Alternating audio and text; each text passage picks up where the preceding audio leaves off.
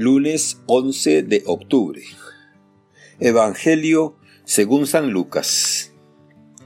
En aquel tiempo, la multitud se apiñaba alrededor de Jesús, y éste comenzó a decirles, La gente de este tiempo es una gente perversa.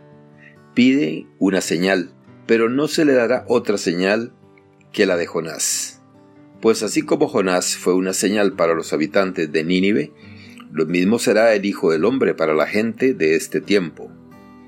Cuando sean juzgados los hombres de este tiempo, la reina del sur se levantará el día del juicio para condenarlos, porque ella vino desde los últimos rincones de la tierra para escuchar la sabiduría de Salomón.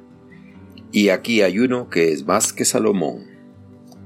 Cuando sea juzgada la gente de este tiempo, los hombres de Nínive se levantarán el día del juicio para condenarla porque ellos se convirtieron con la predicación de Jonás. Y aquí hay uno que es más que Jonás. Palabra del Señor. Gloria a ti, Señor Jesús. Reflexión. Hermanas y hermanos, el ser humano, desde su libertad y tocado por la gracia, tiene que decidirse y optar por Jesús por Dios. Sin embargo, a veces siente el peso del silencio de Dios. Le vienen las preguntas, las dudas, las incertidumbres.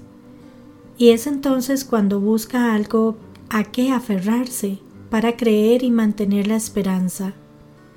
Pero otras veces, teniendo delante los signos de la presencia de Dios, no es capaz de reconocerlos y pide con insistencia señales claras de esa presencia de Dios.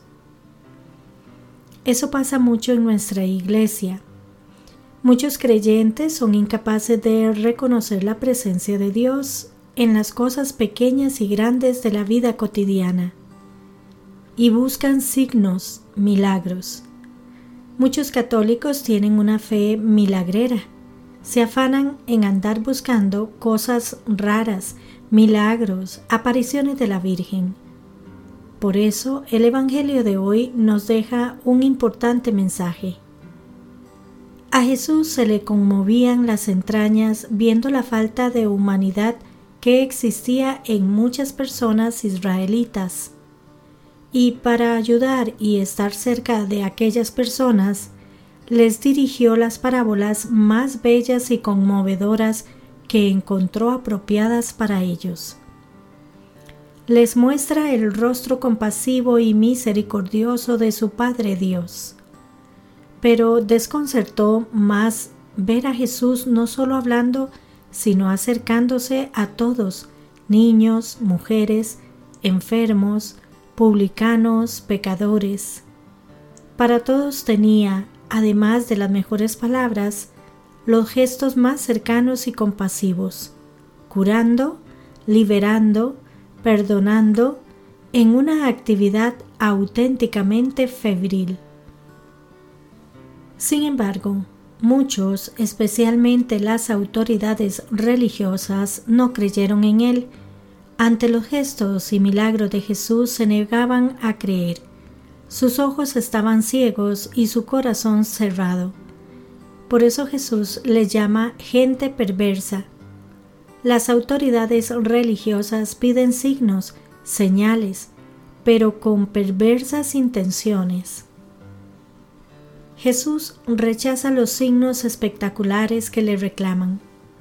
Es que Él mismo, Jesús, es la señal, la revelación, la palabra entera de Dios. Incluso en los milagros solía repetir, no se lo digas a nadie. Lo ilustra con dos ejemplos, Jonás y Salomón.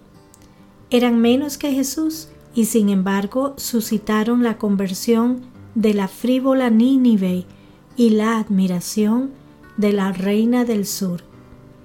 Sin embargo, los de casa, los escribas y fariseos, se sabían muy bien la ley y los profetas, pero sus ojos estaban manchados. La luz es el objeto formal de los ojos, pero hiere a los ojos enfermos, como el amor va directamente al corazón y sin embargo es rechazado por un corazón malévolo. De nada servirían los signos si no sabemos verlos. ¿En qué consistió el signo de Jonás? En ir gritando por toda la ciudad, una ciudad pagana, que cambiaran de vida, que se convirtieran y Dios les perdonaría. Y los ninivitas, desde el rey hasta el último súbdito, hicieron caso a Jonás, practicaron ayunos y penitencias en señal de conversión, y Dios les perdonó. Lo mismo va a suceder con él, el Hijo del Hombre. Este va a ser su signo, el único que les va a salvar, que crean en el reino de Dios y que creyendo lo acojan y en ese reino encontrarán ellos y todos los que a lo largo de la historia se alisten en sus filas el perdón misericordioso de Dios. El signo del Hijo del Hombre se resume en dos palabras, conversión y convertidos, reino de Dios. Convertirse es dejar de pedir signos, milagros y manifestaciones especiales, y como María en Betania, colocarse a los pies del Señor, escuchar su palabra, intuir su voluntad y como Marta, una vez acogida o al menos intuida, movernos sin descanso para hacer la vida en nosotros. Eso es el reino de Dios, sentirse de los suyos, felices en su compañía o llevando a cabo su encomienda, y con una paz tan especial que, deseando y propiciando, hacer discípulos de todas las personas, a través del testimonio que demos con nuestra vida. Dios se hace presente en nuestra vida cotidiana, en lo más ordinario y normal. Sepamos abrir los ojos y el corazón para reconocerle y acogerle. Sepamos reconocer los signos del reino de Dios a nuestro alrededor y sepamos ser testigos de esa presencia de Dios manteniendo viva la esperanza y la confianza en Él. Que Dios les bendiga y les proteja.